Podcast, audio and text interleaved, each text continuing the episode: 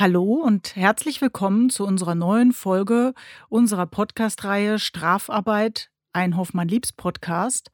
Am Mikrofon, wie gewohnt, Kerstin Pallinger und Jörg Podel. Heute geht es uns um das Thema Ich weiß was oder auch relativ aktuell, werden wir gleich ein bisschen näher beleuchten, Hinweisgebersysteme und was sich dahinter so alles verbergen kann. Whistleblower.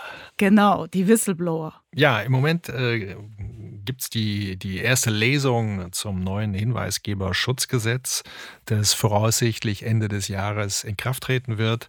Dabei geht es um Personen, die auf Missstände am Arbeitsplatz hinweisen wollen und äh, entsprechend geschützt werden sollen durch ähm, gesetzliche Vorgaben, die eine Entlassung, Abmahnung, Kündigung ähm, verhindern sollen.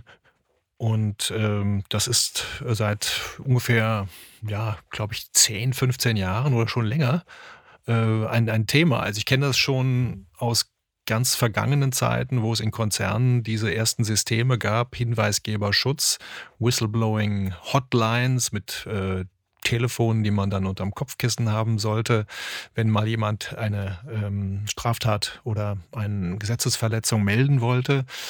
Ähm, die gesetzlichen Vorgaben sind ja relativ neu. Äh, die EU-Richtlinie gibt es seit über zwei Jahren. Deutschland hat sie natürlich wieder verspätet äh, umgesetzt oder ist bei der Umsetzung.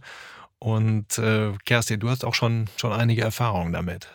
Ja, genau wie du sagst. Also als das Thema Compliance so über den Atlantik geschwappt ist ähm, und hier in Deutschland und in Europa immer stärker wurde, so Anfang der 2000er, 2005, 2006, da haben sich die insbesondere natürlich die Aktiengesellschaften und große äh, äh, Unternehmen insgesamt mit dem Thema schon so ein bisschen im Zeitalter der Compliance-Management-Systeme beschäftigt und eben solche telefonischen Hotline-Systeme eingerichtet, teilweise auch schon per E-Mail.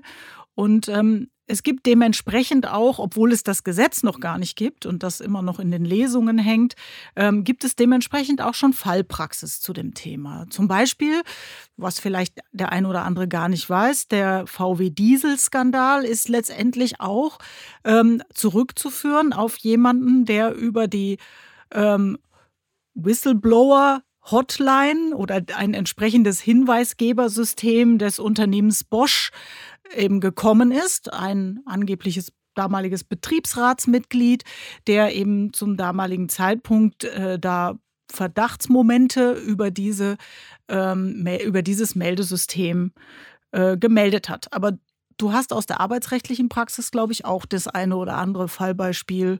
Ähm, ja, das, das ist ja eine Sache, die wenn ich so zurückdenke, in den 1990er Jahren einen ganz miesen Touch hatte. Ja, also ja, der stimmt. Hinweisgeber, wie er jetzt genannt wird, äh, oder hinweisgebende Person, äh, war ja eher so ein Verpetzer. Ja, ja jemand so ein Nest, Nestbeschmutzer, Denunziant. Genau. Äh, da kamen immer Assoziationen wie ja, Stasi mhm. oder Gestapo oder sowas. Ja, das äh, waren ja auch Systeme, die auf ähm, Hinweisgeber äh, im positiven Sinne ausgedrückt oder sagen wir mal Denunzianten äh, aufgebaut mhm. waren.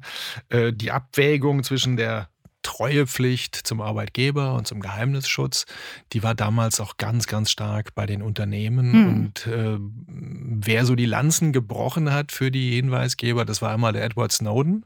Naja. Ja, das, ja. Äh, der ist, ich glaube, jetzt russischer Staatsbürger geworden, gerade die letzten Tage.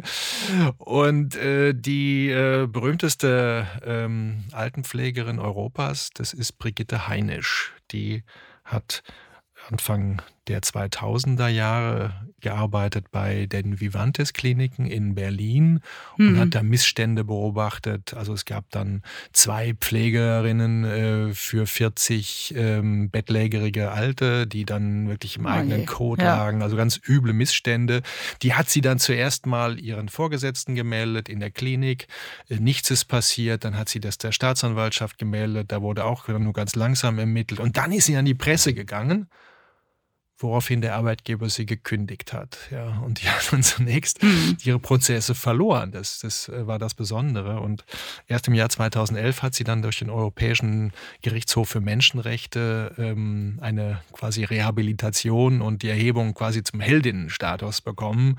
Äh, Abfindung oder eine Entschädigung in Höhe von 90.000 Euro wurde ihr zugesprochen und es wurde klar festgestellt, sie hat absolut richtig gehandelt. Und das hat so eine Lawine äh, ins Rollen hm. gebracht. Also es ist eigentlich die Geburtsstunde des Hinweisgeberschutzgesetzes in Deutschland oder der entsprechenden Richtlinie, die, wie du sagst, ja schon seit einiger Zeit existiert. Aber viele europäische Mitgliedstaaten sind noch in der Umsetzung. Also wir sind da auch nicht in Deutschland die Einzigen, die da verspätet sind. Ähm, außerdem soll das Gesetz ja nach den, so wie es jetzt aktuell aussieht, äh, Ende diesen Jahres noch in Kraft treten und dann eben auch für Unternehmen, äh, die eine Größe haben von 250 Mitarbeitern oder mehr, eben einfach wirklich auch verpflichtend eine äh, Einführung von solchen Meldesystemen, also einer elektronischen Meldestelle, in denen die Mitarbeiter dann mündlich oder schriftlich unter Wahrung von Anonymität ihre Erkenntnisse, ihre ähm, vielleicht auch Verdachtsmomente mitteilen können. Da, da sind wir ja schon so ein bisschen an dem, an dem kritischen Punkt. Da ist ja die Frage, was meldet man da inhaltlich? Also klar, wenn es jetzt um irgendwelche Korruptionsverdachtsmomente oder auch, wir hatten ja auch schon in unserem Podcast das Thema sexuelle Belästigung am Arbeitsplatz, solche Dinge sind vielleicht noch irgendwo klarer als jetzt äh, so ein vielleicht irgendwie ein Diskriminierungsfall ja, das klingt ja immer ein bisschen, ein bisschen weich. Ne? Ja. Ich merke schon an deiner Stimme, dass, da bist du nicht so ganz äh, sicher. Ja? Ist das jetzt ein Tatsachenvortrag oder ist das ein Vortrag von einem Verdacht? Ja, ja oder einer Wertung, einer Eine Meinung. Bewertung ja. der ganzen Geschichte. Das heißt, der Hinweisgeber, der ist ja in einer, ja auch im Gewissenskonflikt. Ja. ja.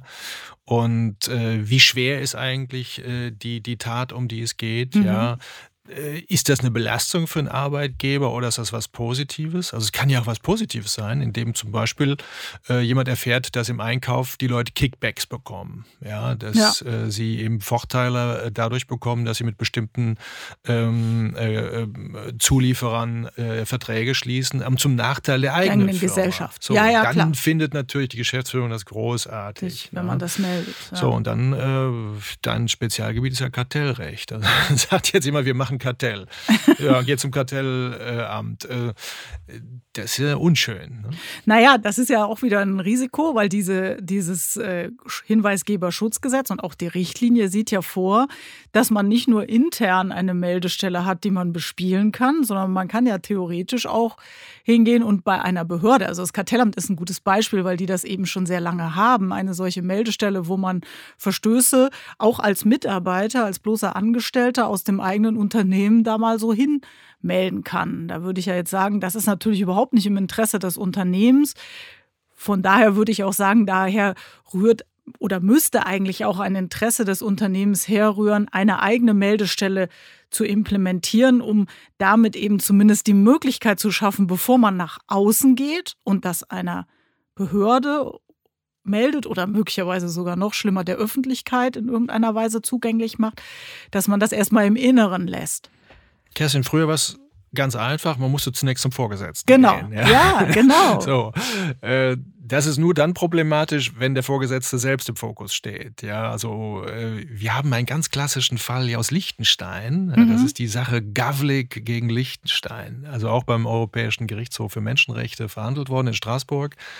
Und da ging es um einen stellvertretenden Chefarzt, mhm. äh, der in Liechtenstein arbeitete. Also Liechtenstein, der kleine Staat in den Bergen. Und äh, der stellte fest, hier in meinem Krankenhaus sterben ziemlich viele Leute unter Morphiumdosen. Oh, okay. ja. Es waren jetzt schon Leute, die ähm, ähm, ja, Eher palliativ. todsterbenskrank Ja. waren, also palliativ. Äh, Und behandelnder Arzt war der Chefarzt, das heißt der Vorgesetzte des stellvertretenden Chefarztes. Und äh, anscheinend wollte der das nicht drauf ansprechen und hatte sich die elektronischen Krankenakten angesehen und dachte, nee, also das sieht ja hier nach aktiver Sterbehilfe aus. Mhm. Und sprach dann als erstes, also ich glaube, das kann auch nur in Liechtenstein passieren, ein Mitglied des Parlaments an. Ach du je, Also ja gut, war das so ist so wahrscheinlich klein. sein Nachbar oder Ja, so, ja. so klein. Ja. Und der sagte, geh zur Staatsanwaltschaft. Ja, und dann ging der tatsächlich, dieser stellvertretende Chefarzt, zum Staatsanwalt und zeigte das Ganze an. Es gab eine ähm, Durchsuchung in der Klinik. Mhm. Die haben sich dann auch die schriftlichen, ähm, also nicht nur die elektronischen Krankenakten gezogen und haben festgestellt, also diese Morphiumdosen entsprachen voll und ganz den WHO Richtlinien. Oh, Das war also voll in Ordnung. Das Ding ging richtig in die Verdacht. Hose. Falscher Verdacht, ja. Die Klinik sagte, du bist ein Nestbeschmutzer, raus mit dir Hm. und kündigte fristlos diesen stellvertretenden Chefarzt. So, der wehrte sich, ging zum Arbeitsgericht und ähm, der äh, verlor dort, in zweiter Instanz gewann er, in dritter Instanz, also beim höchsten liechtensteinischen Gericht, äh, verlor er wieder.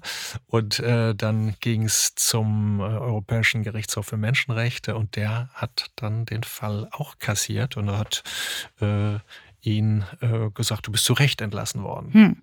Weil es halt einfach ein über, also Ja. übermäßiges Der, äh, sa- Vorgehen also du hast war. nicht hinreichende Gründe gehabt hierfür. Du hättest Hm. zunächst ähm, genauer recherchieren müssen, vielleicht auch dann diese schriftlichen Akten einsehen müssen.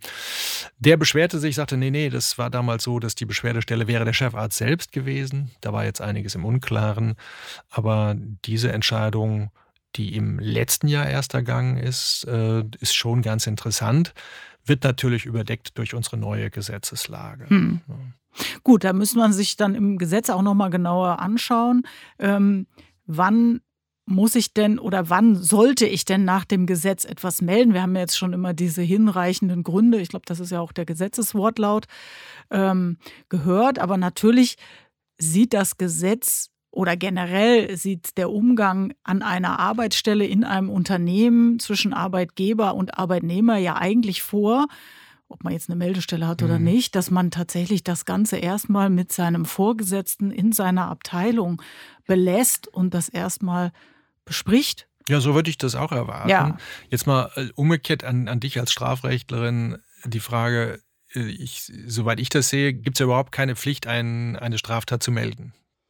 Nein, also Nur bei so ganz schlimmen Dingen, ne, wenn jemand irgendwie jemand töten will, glaube ich, dann gibt es so eine Pflicht. Ja, also, zur Meldung, das, äh, also in der Form gibt es das nicht. Wenn ich jetzt als Unternehmen zum Beispiel, also wenn wir jetzt mal wieder so ein bisschen wegkommen von so Tötungsdelikten, wenn wir jetzt wieder im Kartellrecht äh, bleiben wollen, auch das Unternehmen, was vielleicht im Rahmen eines Compliance-Audits feststellt, oh, da ist kartellrechtlich möglicherweise was schiefgegangen, muss das ja nicht melden und muss keinen Antrag bei der Behörde stellen und sich selber anzeigen. Mhm. Es kann auch entscheiden, den, den Verstoß schlicht einzustellen. Das muss es wohl schon, weil es muss sich ja äh, legal und rechtmäßig verhalten im Wettbewerb. Aber ähm, es kann ansonsten sagen, wir ähm, stellen das Verhalten um, sodass es rechtmäßig ist und dann warten wir ab, bis der Verstoß verjährt ist. Und genauso ist es auch sonst. Also jemand, der selber etwas tut oder auch nur beobachtet, dass jemand anders etwas tut, kann sicherlich nicht gezwungen werden, äh, da sich jetzt selbst oder den anderen anzuzeigen. Also man könnte es auch durchwinken und sagen, okay, ich bin mit dem Unternehmen nicht einverstanden, ich gehe einfach. Genau,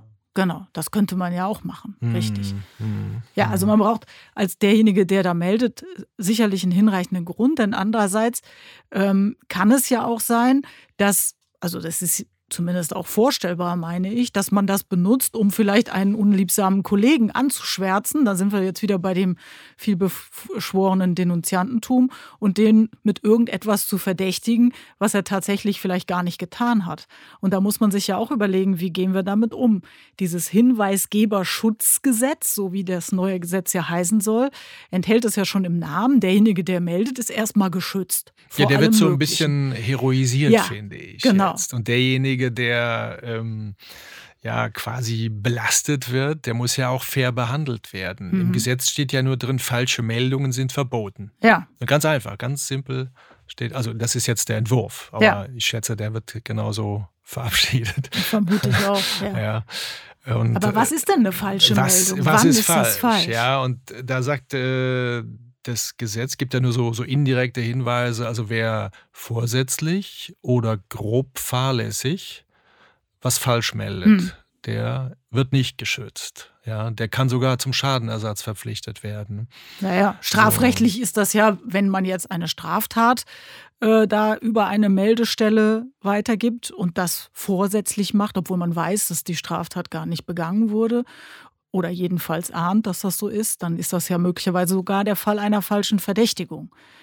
Ähm, jedenfalls dann, also die, die, falsche Verdächtigung setzt immer voraus, dass eine Behörde dann auch wirklich Kenntnis erlangt von äh, dieser Straftat. Aber wenn ich das jetzt über die interne Meldestelle spiele und das Unternehmen äh, nutzt diesen äh, diese Meldung und sagt, um Gottes Willen, das können wir so nicht stehen lassen, wir geben das weiter an die Staatsanwaltschaft, dann ist in dem Moment, wo die Staatsanwaltschaft davon Kenntnis erlangt, im Grunde also nach meinem Verständnis jedenfalls, der Straftatbestand einer falschen Verdächtigung auch auf jeden Fall erfüllt, wenn das Ganze vorsätzlich passiert ist. Also wir haben nicht nur ein Schadensersatzrisiko, sondern auch einen Straftatbestand. Wie ist das arbeitsrechtlich zu beurteilen?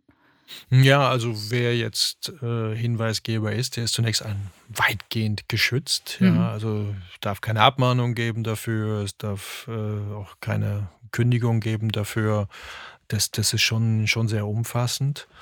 Wie dann, äh, sagen wir mal, die ähm, tägliche Situation im Unternehmen aussieht, ob man da geschnitten wird, ja, oder ob das ein Karriereende bedeutet, das darf eigentlich auch nicht sein, ja, aber da beginnt dann der Unterschied zwischen Theorie und Praxis. Muss man hm. mal schauen, wie das da aussieht. Also ich würde es mir dreimal überlegen, bevor ich so das Whistleblowing mache, äh, machen würde.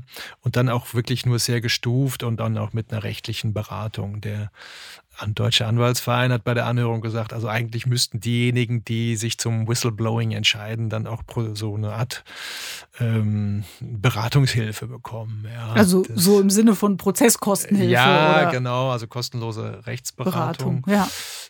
Das ist nicht ganz von der Hand zu weisen, weil das wirklich sehr viel Fingerspitzengefühl braucht und wo beginnt denn die grobe Fahrlässigkeit? Was, wo ist die mittlere Fahrlässigkeit? Hm. Also ja, und wann sind die Gründe hinreichend? Da hinreichende sind wir ja wieder Gründe, bei ja, das Punkt. hat der Gesetzgeber, wenn er das so macht, das ja. ist ja noch nicht entschieden, aber wenn er das so macht, dann überlässt er, was typisch ist im Arbeitsrecht, dem äh, Gerichten die Ausfüllung dieses Gesetzes. Hm. Ja, dann wird man so in fünf bis zehn Jahren sagen, das hat sich so eingependelt, hm. da sind die Grenzen, das wird dann an den Fällen entschieden. Ja. Ja, um, um also klar, wir, also das ist irgendwo so ein bisschen ein schwieriges Spannungsfeld. Auf der einen Seite sieht man schon die Notwendigkeit, dass so ein Hinweisgeber auch einen hinreichenden Schutz genießen muss, sonst funktioniert das System, was dahinter ist, der Gedanke ja nicht. Auf der anderen Seite ist dieser Schutz natürlich sehr, sehr äh, schwierig, äh, weil er eben auch den Leuten, die das ausnutzen wollen, eben quasi so ein bisschen einen Deckmantel verleiht. Und da muss man irgendwo die goldene Mitte finden. Und das ist ja letztendlich dann auch von denjenigen, diese, also dieser Weg ist auch letztendlich von denjenigen zu suchen und zu finden, die das einrichten müssen. Das sind im Endeffekt die Unternehmen oder die Arbeitgeber. Wie richtet man also jetzt am sinnvollsten eine solche Meldestelle ein? Man soll ja irgendwo die Anonymität wahren und man soll vielleicht auch nicht nah, so nah an den Personen dran sein, die, ähm, die solche Meldungen abgeben. Denn ansonsten kann man ja wahrscheinlich relativ klar erkennen, das ist bestimmt diese oder jene Abteilung. Ja. Wenn man das zum Beispiel der Personalabteilung überlässt, das mhm. halte ich für nicht gut. Ja, da sitzen ja. ja auch Menschen, die mit anderen Menschen wieder äh, bekannt sind im Unternehmen und äh, das ist eigentlich eine Überforderung. Ja. Also es gehört meines Erachtens schon an, an eine neutrale Institution. Viele Anbieter melden sich da jetzt, viele Anwaltskanzleien sagen, also wir machen das ja auch, ähm, wir, wir übernehmen äh, diese äh, Hinweisgeberstelle, also die interne Stelle und ähm, bereiten die Sachen dann professionell auf. Das, das gibt es auch. Und äh, was man sehr genau unterscheiden muss, ist eben diese Konstellation, es gibt ja interne Stellen, ne, das wären dann eben diese Hinweisgeberstelle, Whistleblower Hotline oder wie man sie nennt. Das kann schriftlich sein, kann per Telefon hm. sein, mhm. das ist eigentlich auch egal. Wichtig ist, dass es gut aufbereitet wird und dass schnell reagiert wird. Ja, ja. Wenn es also monatelang da liegt und es passiert nichts, das ist genau das, was das mhm. Gesetz ja auch äh, quasi verbietet, dann kann man das eskalieren lassen. Äh, es ist auch nicht so, dass der Whistleblower zunächst die interne Meldestelle aufsuchen muss, sondern der kann sich entscheiden. Der kann auch sagen, ich gehe sofort zur Staatsanwaltschaft. Hm. Also die, die zwei Wege, die sind nach diesem Entwurf, wenn ich den richtig gelesen habe, offen. Ja, ja. das ja. gibt keine Eskalationsvorgabe. Aber bei der Offenlegung, also jetzt wirklich der Öffentlichkeit gegenüber, da gibt es doch sehr, sehr große Hürden. Ähm, also wenn ich jetzt, ich kann nicht sofort zur Presse gehen. So wie in deinem einen Beispielsfall vorhin. Ja, wobei die Frau die Heinisch hat ja das nicht, versucht. Ja, genau, ja. das meine ich ja. Die ist mhm. ja nicht gleich zur Presse gegangen, sondern sie hat ja erstmal versucht, das mit dem Vorgesetzten zu klären, wenn ich es richtig verstanden habe. Ja, die und ist, dann auch nochmal also, durch die Hierarchien ja, ja. gegangen und keiner wollte ihr zuhören. So ist es, so ist es. Also da die Offenlegung, da, da, müssen auch Gründe da sein, dass mhm. eben, eben intern nicht bearbeitet wird oder extern nicht gearbeitet wird an der Sache, äh, dass ein öffentliches Interesse besteht, äh, an diesen Missständen irgendwie äh, Kenntnis zu erlangen. Ja, mhm. Das ist besonders. Mhm. mhm. Ja gut, also haben wir eigentlich das Thema ja so ein bisschen mal beleuchtet, vor allen Dingen, glaube ich, auch die Schwierigkeit so ein bisschen mal herausgearbeitet, äh, Schutz des Whistleblowers auf der einen Seite, aber auf der anderen Seite müssen auch irgendwo Grenzen sein. Ähm, letztendlich erfordert das sehr viel Spitzen, äh, Fingerspitzengefühl von den, von den Arbeitgebern, aber auch von denjenigen, die am Ende äh, diejenigen sind, die das Meldesystem bespielen. Also auch der Melder äh, sollte sich sehr sicher sein. Vielleicht kann man ja so als Daumenregel sagen, ähm, für jeden, der das erwägt, dass er sich fragt, wenn jetzt jemand anders genau das über mich erzählen wollen würde, über das Meldesystem, ist das eigentlich das, was ich möchte? Ja, das ist eine ja? gute Kontrollüberlegung. So eine Kontrollüberlegung. Ja, ja. ja. Vielleicht noch, für wen gilt das Ganze? Das, ja, hatten wir vorhin gesagt, ne, zum die, Ende die, des Jahres. Zum Ende des Jahres dann Unternehmen die mindestens 250 Beschäftigte mhm. haben und dann ab Ende nächsten Jahres, wenn dieses Gesetz so verabschiedet wird, dann auch die kleineren mhm. über 50 Mitarbeiterinnen und genau. Mitarbeiter. Genau. Also diese, An diese Angaben für die Anzahl der Mitarbeiter, die sind ja in der Richtlinie verortet. Also daran wird sich aller Voraussicht nach im Gesetzgebungsverfahren nichts weiter ändern können. Das wird schon so in der Form umgesetzt werden. Ja. Die Frage ist halt, wann das genau kommt und ob es da möglicherweise von deutscher Gesetzgebungsseite für die kleineren Unternehmen noch mal ein bisschen eine Erleichterung vielleicht geben kann. Und es gilt ja nicht nur für Unternehmen, ne? es gilt für öffentliche also Hand. Dieses, ja. dieses, also das, die, die, da hat sich der Gesetzgeber wirklich was einfallen lassen. Es gilt für Beschäftigungsgeber. Hm. Also den, den Begriff kannte ich noch nicht. Also der Beschäftigungsgeber, ja. Äh, das können dann auch Behörden sein, kommen NGOs, äh, mhm. Vereine, was auch immer. Ne? Die ja, können, können, alle dann betroffen sein. Das sind Organisationen im weitesten Sinne. Genau, mhm. genau. Mhm. Das war's mit unserem Thema Ich weiß was. Äh, unser Hoffmann-Liebs-Podcast Strafarbeit ist damit an der Stelle äh, beendet, aber wir freuen uns gerne über Ihre Rückmeldungen. Auch zu diesem Thema können Sie uns gerne mal eine E-Mail schreiben und uns kontaktieren. Genauso auch zu anderen Themen, die Sie vielleicht aus diesem äh, Kontext interessieren. Wir würden gerne Ihre Themenvorschläge dann auch in den kommenden Folgen aufnehmen und äh, weiter verarbeiten. Vielen Dank fürs Zuhören an dieser Stelle von meiner Seite und natürlich auch sicherlich von dir. Ja, äh, bei der Gelegenheit strafarbeit.hoffmannliebs.de ist unsere ähm, Adresse und ähm, ich darf mich an der Stelle auch verabschieden. Tschüss, bis zum nächsten Mal. Tschüss.